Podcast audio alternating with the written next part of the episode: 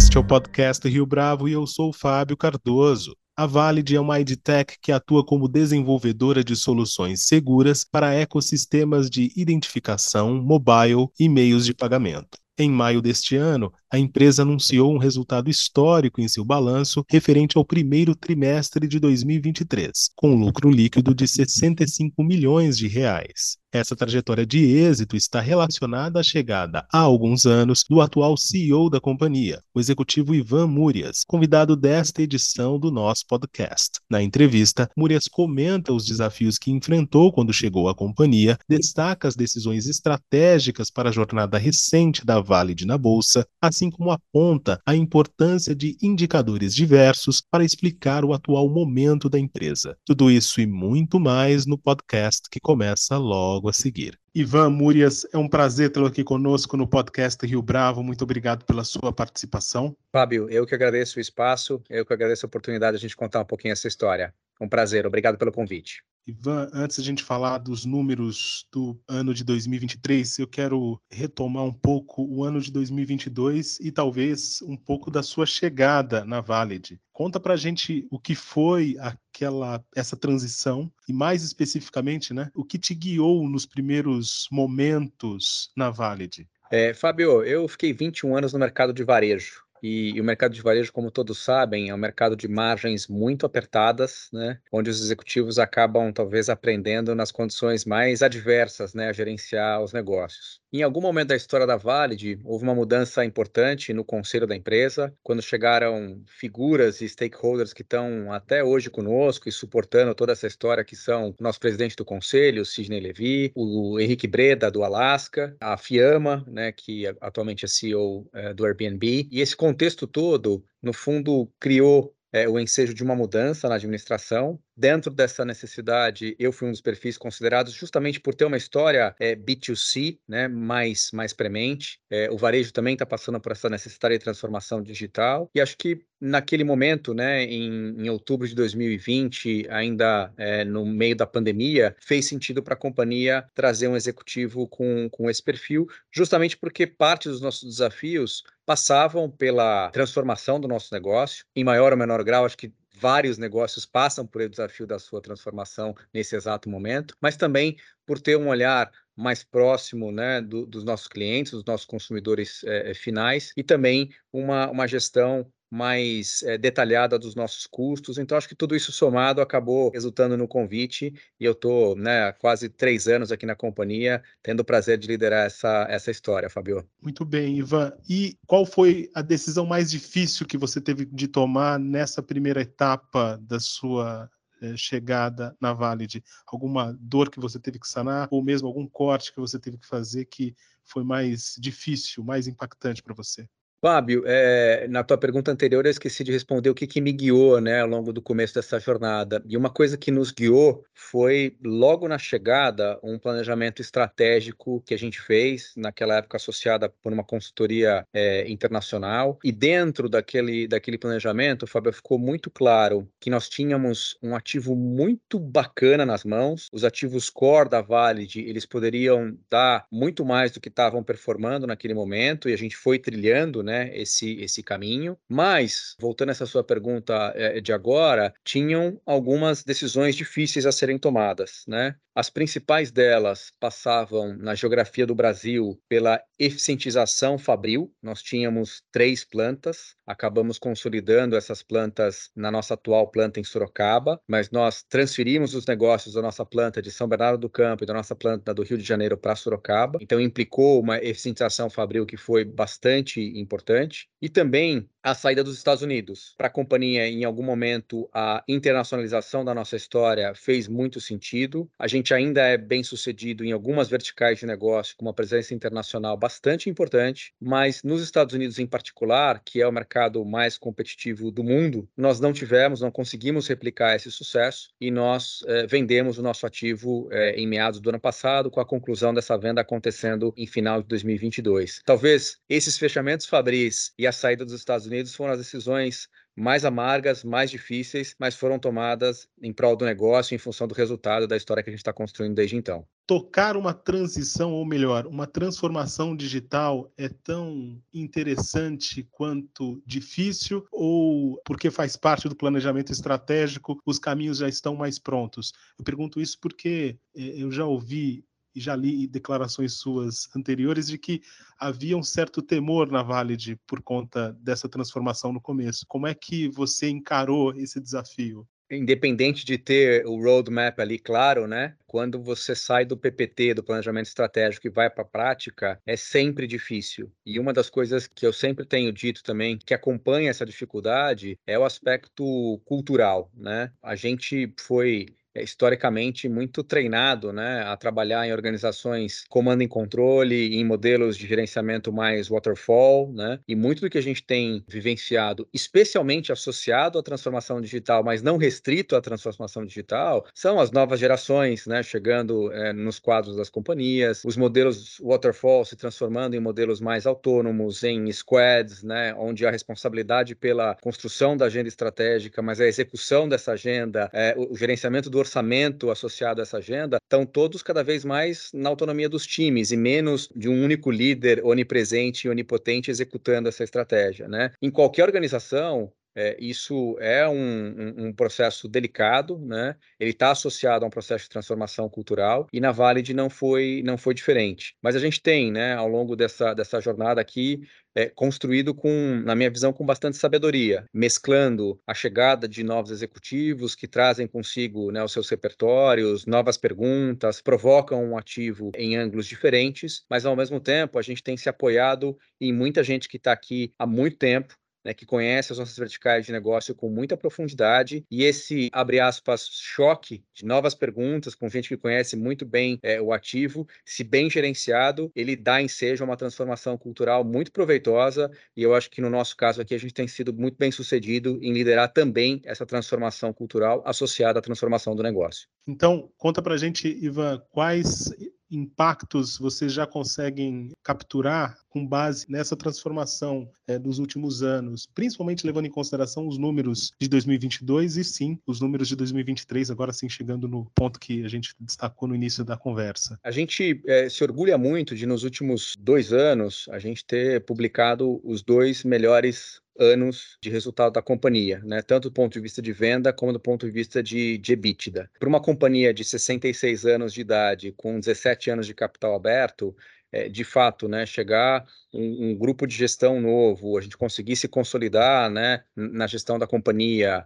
é, acomodar essas forças do novo com é, os, os, os, experts do negócio e mover a companhia para um outro patamar é motivo de muito orgulho. Então, em 2021, a gente né, teve o maior EBITDA da história da companhia. Em 2022, a gente deu de novo o maior é, EBITDA histórico da companhia. E se tudo né, caminhar bem, a gente está caminhando para ter em 2023 também um ano incrível. Com a diferença que em 2023, durante toda a jornada de 21 e 22, Fábio, a gente ainda tinha uma companhia é, extremamente alavancada, né? nós tínhamos um, um endividamento alto. Lá em outubro de 2020, nós tínhamos uma alavancagem de aproximadamente 3,6 seis vezes dívida líquida EBITDA. Não apenas a própria melhora do EBITDA veio melhorando esse, esse indicador, mas quando nós tomamos a decisão e executamos a saída estratégica dos Estados Unidos, nós também pudemos usar os proventos dessa venda para abater de forma significativa a nossa dívida. Então, nós terminamos o ano de 2022 com uma alavancagem que começou em 3,6 e veio para 0,6 no final de 2022. Dessa forma, o primeiro trimestre de 23, a gente não apenas conseguiu alcançar um patamar de vendas e de EBITDA, mas pela primeira vez a gente conseguiu trazer é, toda essa transformação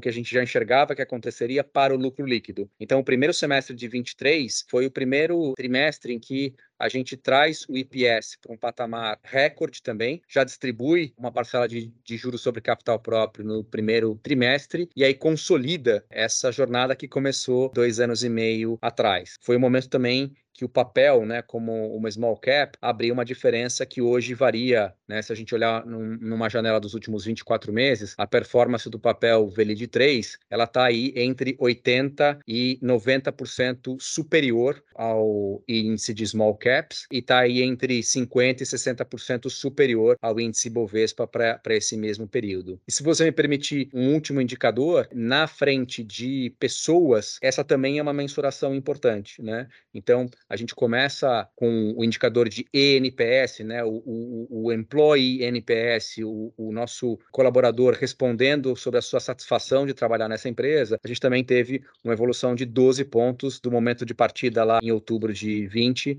para o primeiro é, trimestre desse ano. Então, assim, é, é, como se fosse um Lego, né? Você vai montando as partes, essas partes vão potencializando as próximas e a gente está muito feliz, né, de estar tá nesse momento aqui, não apenas com a venda, com a EBITDA, mas também com o IPS remunerando os nossos acionistas. Ah, o perfil e, no caso, o engajamento dos colaboradores fundamental para essa jornada em ascensão da Valid Conta para gente. Eu ia perguntar alguma coisa relacionada ao, ao, negócio em si, ao produto, mas você me deu o ensejo de falar sobre os, os colaboradores da Valid. Não tem dúvida, Fabio, que sim, porque eu acho que a gente às vezes também estimulado pelos nossos pelo ambiente político a gente às vezes tem referências muito ruins né de, de, gestões que se sucedem e constroem os pilares da nova gestão basicamente criticando ou colocando para baixo tudo aquilo que foi feito anteriormente né? Quando na verdade é uma corrida de, de, de passagem de bastão onde você vai sempre construindo a próxima etapa a partir do, do alicerce construído na, na parte anterior. Então aqui a beleza o ângulo do que a gente encontrou foi justamente em nenhum momento criar uma oposição entre os novos e os antigos, entre aqueles que estão chegando agora e os que estão aqui há muito tempo. Se a gente está nessa companhia nesse momento, é porque a gente, por algum motivo, é importante. Seja porque a gente está emulando uma pergunta nova, seja porque a gente está trazendo um conhecimento histórico de algo que funciona há muito tempo e que tem que ser preservado. E foi, acho que, esse somatório que nos ajudou culturalmente a catalisar essa mudança e fazer uma mudança num intervalo é, relativamente curto de tempo, porque na verdade, o sonho comum é o que nos uniu. Então, você, de fato, sair desse apequenamento né, da, da briga do curto prazo e alinhar o futuro, na hora que você alinha o futuro, na verdade, todo mundo vem junto e o resultado se beneficia bastante desse engajamento. E o futuro, nesse caso, Ivan, tem quanto tempo? Você está projetando três anos, cinco anos? Quanto é o longo prazo para vocês? É, normalmente, num, num, num planejamento estratégico, especialmente numa companhia de capital aberto, né, com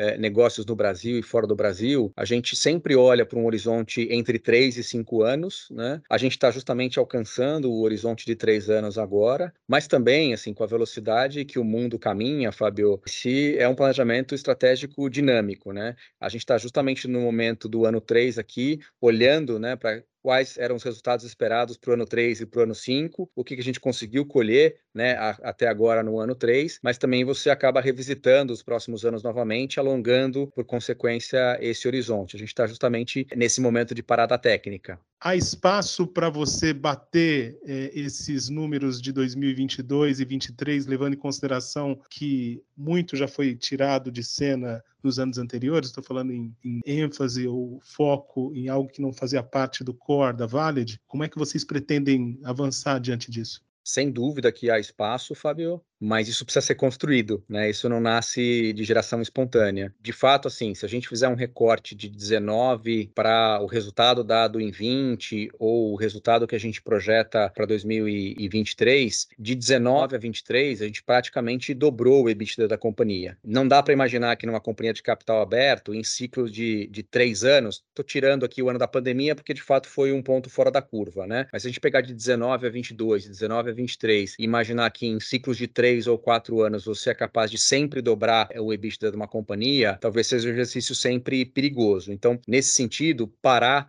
né, ao final do terceiro ano e olhar para o que a gente construiu e estabelecer as bases para o próximo ciclo de três e de cinco anos é fundamental. Agora, se a gente tirar a ambição de estar tá a cada três ou quatro anos dobrando o EBITDA, sem dúvida que tem um espaço muito grande para seguir crescendo e para seguir crescendo em todas as verticais. Então, quando a gente também olha para cada uma das verticais da companhia, a gente percebe essa potencialidade e atrás dessa potencialidade que a gente vai construir o ciclo que está por vir. E em relação ao, ao negócio especificamente, como é que se constrói um produto atraente, levando em consideração que os concorrentes também estão se movendo de forma rápida, é, errando e aprendendo com erro com cada vez mais velocidade? Esse é um ótimo ponto, Fabio. E eu vou pegar aqui o exemplo da vertical de ID, mas a gente poderia estender ele para todas as outras verticais e fazer uma análise similar. Mas eu recebo muito essa pergunta. Se a gente pegar na nossa vertical de ID, nós emitimos hoje documentos para 12 estados, né, na, na parte de CNH. E na parte de RG, nós emitimos para nove estados. Em CNH, nós temos 80% de market share, em RG, nós temos 60% de market share. Quando a gente olha apenas pelo viés de market share, é, você está correto na indagação, né? Você fala, putz, qual que é o espaço aqui se que tem para crescer, dado que né, já tem uma consolidação de market share tão alta, uma concentração tão alta na execução do, do, produto da Valid. Ocorre que, na maior parte das indústrias, e na área de IT não é diferente, né, você está, no fundo, é, ressignificando o produto e gerando novos casos de uso a partir do produto existente. Né? Então, desde o final do, do, do ano passado, a gente tem liderado, por exemplo, algumas missões, é, Fábio, com governantes do Brasil para Estônia. A Estônia, para a gente, é o estado que melhor representa o que, que pode acontecer quando as esferas do poder público elas se organizam em torno de uma identidade digital forte e segura. A partir disso, você começa a transformar uma série de jornadas de interface do cidadão com o poder público que melhoram sobremaneira né, a vida do, do cidadão. Estou falando aqui de jornadas é, da saúde, estou falando de jornadas de transporte, de educação, é, de é, é, uniforme, de material escolar. Tem uma série de jornadas que hoje são feitas ainda da forma como a gente fazia na década de 80. Né? Pega uma prefeitura que distribui, por exemplo, é, material escolar, ela distribuiu, é, muitas prefeituras ainda distribuem material escolar, como a gente fazia há muito tempo atrás, comprando o insumo físico, né? o caderno, a régua, o lápis, e distribuindo esse insumo por vários municípios ou por várias escolas dentro do seu município. Quando na prática, se você identificar o pai do aluno da rede pública municipal. Se você criar uma wallet em closed loop, onde você pode depositar o valor referente àquele uniforme ou aquele é, material escolar. Se você solicitar que o pai se dirija à rede de varejo já estabelecida, próxima à casa dele, que venda aquele material escolar e se abasteça, apenas garantindo que ele é ele e que ele pode fazer aquela jornada, aquela transação, você eficientiza, né, sobremaneira todo o investimento público e a jornada desse cidadão. Então, felizmente, a gente tem inspirado, ajudado a inspirar alguns governantes que já têm percebido o valor também do NPS do gestor público, né? Porque quando ele faz isso para o seu município, para o seu estado, ele não apenas está melhorando essa jornada, como ele também está construindo capital político para que a sua gestão tenha, né, um grau de aprovação maior e tenha uma suscetibilidade maior de ser renovada. Então, acho que este exemplo para mim ilustra muito bem, né, como um produto líder de mercado ele é capaz de aos poucos também ganhando ganhando um novo significado, e ao ganhar esse novo significado, a gente abre um novo mercado, uma nova ocasião de uso para que ele siga crescendo. Eu não tenho dúvida de que explicar isso por um técnico que está na ponta é mais fácil do que falar com um gestor efetivamente. Eu posso estar totalmente enganado aqui e você vai me dizer na resposta. Mas a minha pergunta aqui é: como é que você tira da frente certa desconfiança em relação à segurança dessas soluções? Essa é uma outra ótima pergunta, é, é, Fabio. E aqui a gente precisa é, desmistificar né, um pouco do uso da, da identidade, porque quando a gente fala de uma senha ou de um documento físico ou de um documento digital, a gente não está falando de uma jornada onde você está usando biometria facial ou biometria palmar, né? para identificar o Fábio no meio de uma multidão de forma aleatória e com eventual uso desse dado de forma obtusa ou escusa. Aqui a gente está falando de fato de usar o mesmo RG né, que você já usa fisicamente ou já usava fisicamente para comprovar que é você é você dentro de uma transação, dentro de um ambiente fechado, anonimizado, onde você não está ali buscando o Fábio 1 para N, né, no meio de uma multidão, é, identificando ali você andando pelo centro da sua cidade para ver o que, que você está fazendo, espionar, né, bisbilhotar a respeito da sua vida, mas simplesmente dizendo, olha, nessa transação do material escolar de São Mateus, na zona leste de São Paulo, o Fábio, que é pai deste aluno, está indo nessa rede aqui e está simplesmente comprovando que ele é ele. Então, é muito menos CSI, né, por assim dizer, e muito mais a vida cotidiana das pessoas. E por incrível que pareça, para estas jornadas é muito mais fácil explicar para o próprio usuário, para o próprio cidadão, né, como a vida dele pode melhorar, ele é um promoter muito grande dessa história, então muito do apelo público, né, do reconhecimento do benefício da transformação dessas jornadas vem como apelo do próprio cidadão e é mais difícil, obviamente, orquestrar, né, todo um aparato é, de dados, todo um aparato de segurança por detrás né, dos sistemas para que essas jornadas de fato virem efetivas e virem realidade. Né? No ambiente das nossas empresas, isso já é difícil, né? montar uma rede, criptografar uma senha né? e garantir que você é você para acessar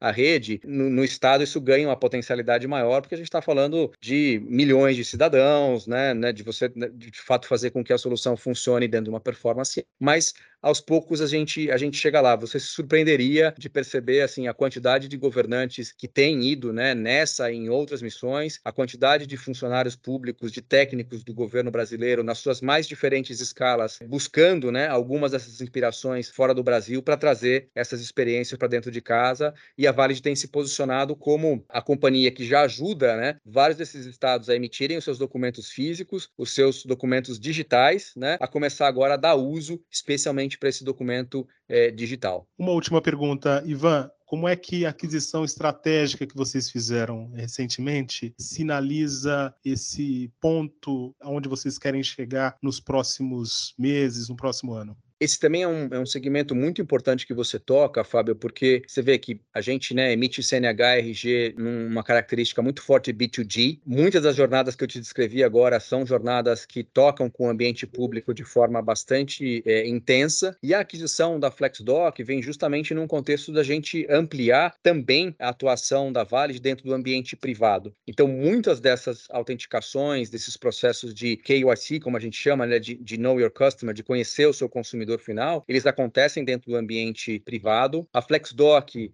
ela foi liderada até então por um grupo de gestores que foi muito hábil né, em criar um processo de autenticação de documentação que serviu, inclusive, durante a pandemia para autenticar vários é, dos usuários do benefício de Vale Brasil ali que a gente teve né, para suportar a, a, a, o distanciamento da pandemia junto do, do contrato da Caixa Econômica Federal. Foi a partir da performance desse grupo de gestores, desse produto em específico nessa vertical que nos chamou bastante atenção e aqui a gente decidiu, né, é, por aquela orientação estratégica que eu te falei lá atrás, na medida que a gente fortalecesse é, o nosso footprint dentro do, do público, avançar é, também para o privado e a FlexDoc é a nossa porta de acesso para esse mundo, com um produto com alta performance, com contratos já relevantes e com muito também para ensinar aqui para a gente na Vale já como operar dentro de um ambiente que a gente não tinha tanta experiência uh, ainda assim. Ivan Murias, foi um prazer tê-lo aqui conosco no podcast Rio Bravo. Muito obrigado pela sua entrevista. Fábio e Rio Bravo, mais uma vez agradeço o espaço. Sigo à disposição, não somente eu, mas a área de RI da companhia, à disposição de todos que quiserem pegar quaisquer um desses temas aqui e aprofundar junto conosco. Mais uma vez, obrigado. Bom final de semana para você, Fábio. E esta foi mais uma edição do podcast Rio Bravo. Ouça, comente e compartilhe. Gostou da experiência? Nós, da Rio Bravo, estamos aqui para lhe oferecer o conteúdo mais adequado para a sua melhor tomada de decisão. E no site www.riobravo.com.br você conhece mais a respeito da nossa história. No Twitter, o nosso perfil é @podcastriobravo.